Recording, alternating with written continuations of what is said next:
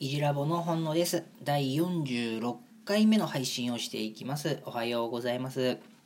えいじラボというブログを中心に Twitter や Instagram そしてこのラジオトークなどで医療事務や病院事務に関する発信をしています。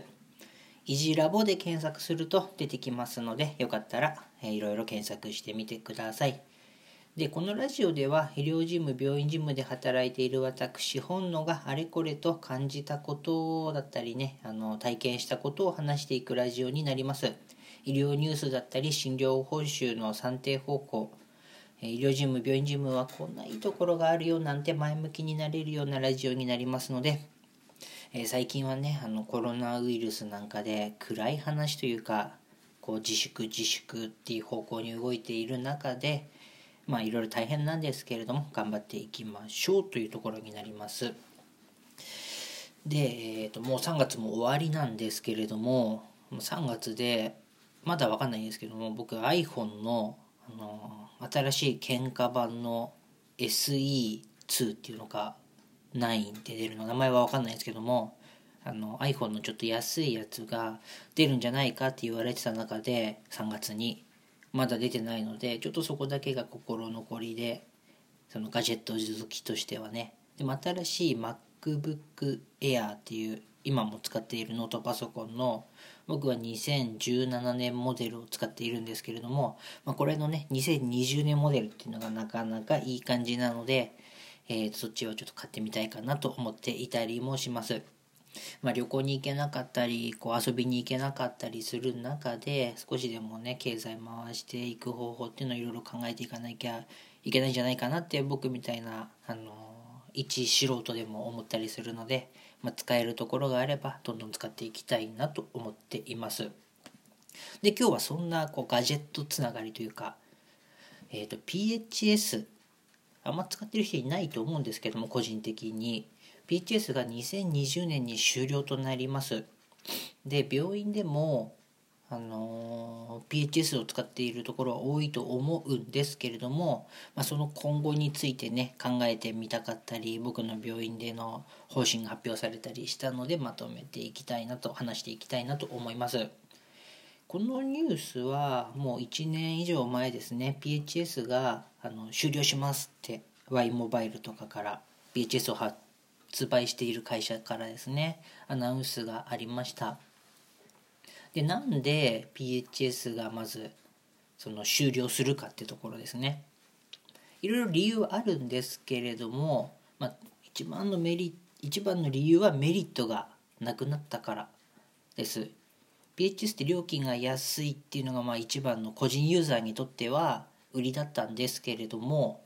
携帯電話も格安 SIM なんていうのが出てきて、まあ、だいぶ安く使用できるようになりました。でも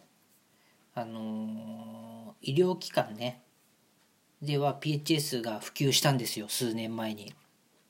その出た当時からずっと PHS っていうのを使ってきてて。でなんで医療機関では携帯電話ではなく PHS が使われるようになったのかというところなんですけれども、まあ、一番のね理由は PHS に PHS があの受信している電波電磁波っていうのが昔の携帯電話に比べて、まあ、弱かった低いっていうのかなからです。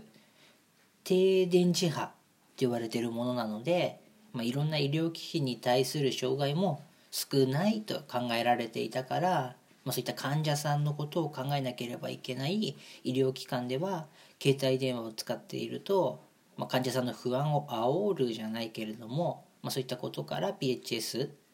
を使われてきたという背景があります。PH いろいろ細かいこと言うとねマイクロセル方式で局地局があるとかあの今は 4G とかでこれから 5G みたいに第5世代今第4世代っていうのを使っている中で今後第5世代の電波になるよとかって 5G はもう動画の時代だよとか言われている中で PHS っていうのは2世代 2G という電波を使っていることが多かったりもします。でそこでまあそういう古いのはもう一回やめて新しいのに基地局を使っていこうよっていう方針もあったりもするんですけれども病院では患者さんのことを考えて PHS を使っていたというところですが今の電磁波とそのペースメーカーとかとの兼ね合いでその人体に大きな被害を与えるような電磁波じゃないよってことも分かったりするので電車の中でもあの昔は使うのやめましょうみたいになってたのが今ではその電話通話はやめましょうみたいな表記になっていたりとか、まあ、いろいろ変わってきてる世の中の中で、まあ、スマホとか新しいものっていうのが出てくると PHS っていうのはまあ PHS PHS っていう言い方ももうよく分からなくなってくる中で、まあ、PHS はいらなくなってくるんじゃないかなというところです。で電話しかできない PHS を使っている病院も多いと思います。僕もあの電話しか使えなかったんですけれども。まあ基本的には不便ですものね。電話しかできない電話機 PHS を持ち歩くコストっていうのはとても大きかったです。これがスマホだったらなとかそのま画面がもうちょっと大きかったらなとかいろいろ考えることはあったんですけれどもま、これで PHS がなくなるとじゃあどうなるか。医療機関としては PHS を使っているところで今までの運用方法っていうのを維持していくのであれば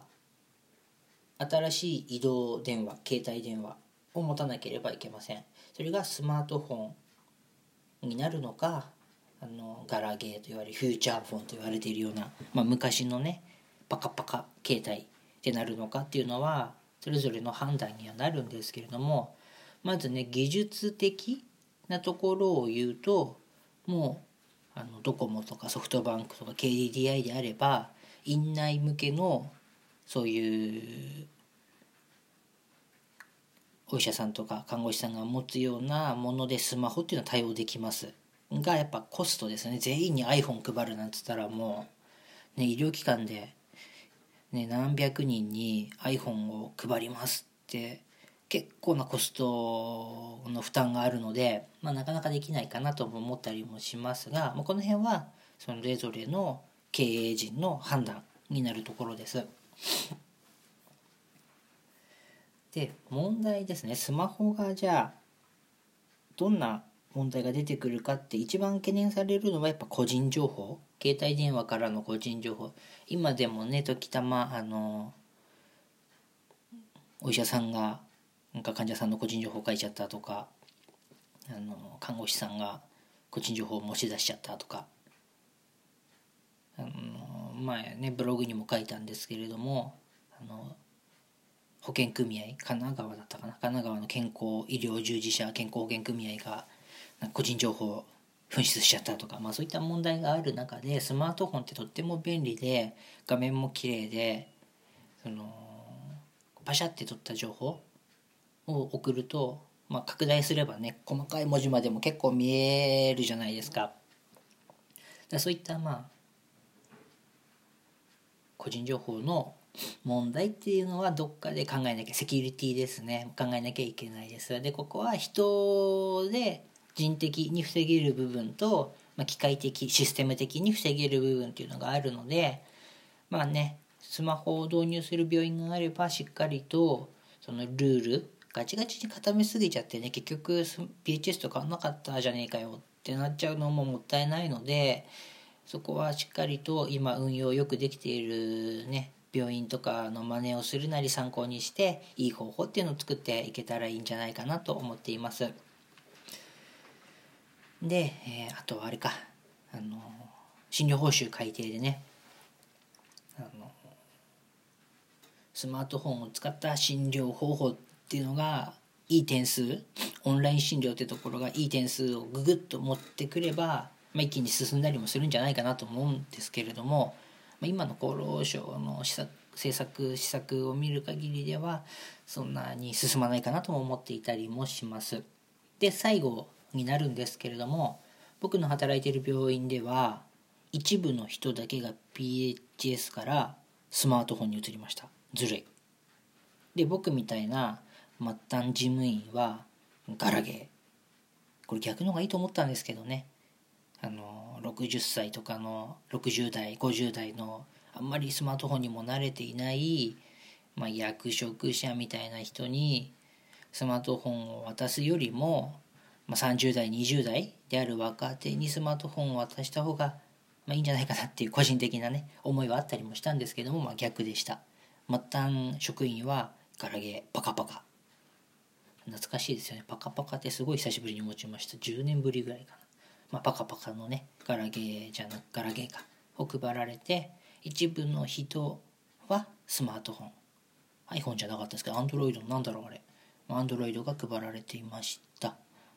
まあ、理由はねいろいろあると思うんですけれども、まあ、そういった事情にありました。なので僕は今ね3台あの携帯電話というのを持っています。自分の持っているスマホと仕事で使っているガラゲー。パカパカ。とあと昔持っていた PHS っていうのが内線では生きているんです、まあ、ここも難しい話なんですけども携帯電話にその内線101とか202とか303とかその内線で押せる機能があったんです PHS に。それを携帯に持たせるためにはまた別のねあの設備が必要だったりしたので PHS は PHS でと内線機として持っておこうっていうことなので、まあ、3台持ちという、まあ、ちょっと結構大変なんですけど、まあ、仕事の時はねそのガラケーと PHS 家に持って帰る時はそのプライベート用のスマホとガラケーっていう、まあ、基本的に持つのは2台なんですけども3台ちょっと完了しなきゃいけないという状況になっています。なので今日は、えーと、PHS が終了して、まあ、今後のねいい機会になるんじゃないかなと医療機関側がそのスマホを使ってオンライン診療とかそういう近未来的に進んでいけたらより良くなるんじゃないかなというニュースでした、えー、いろいろと暗いニュースもありますが明るく元気に頑張っていきましょう。いじらぼのほんのでした。また明日お会いしましょう。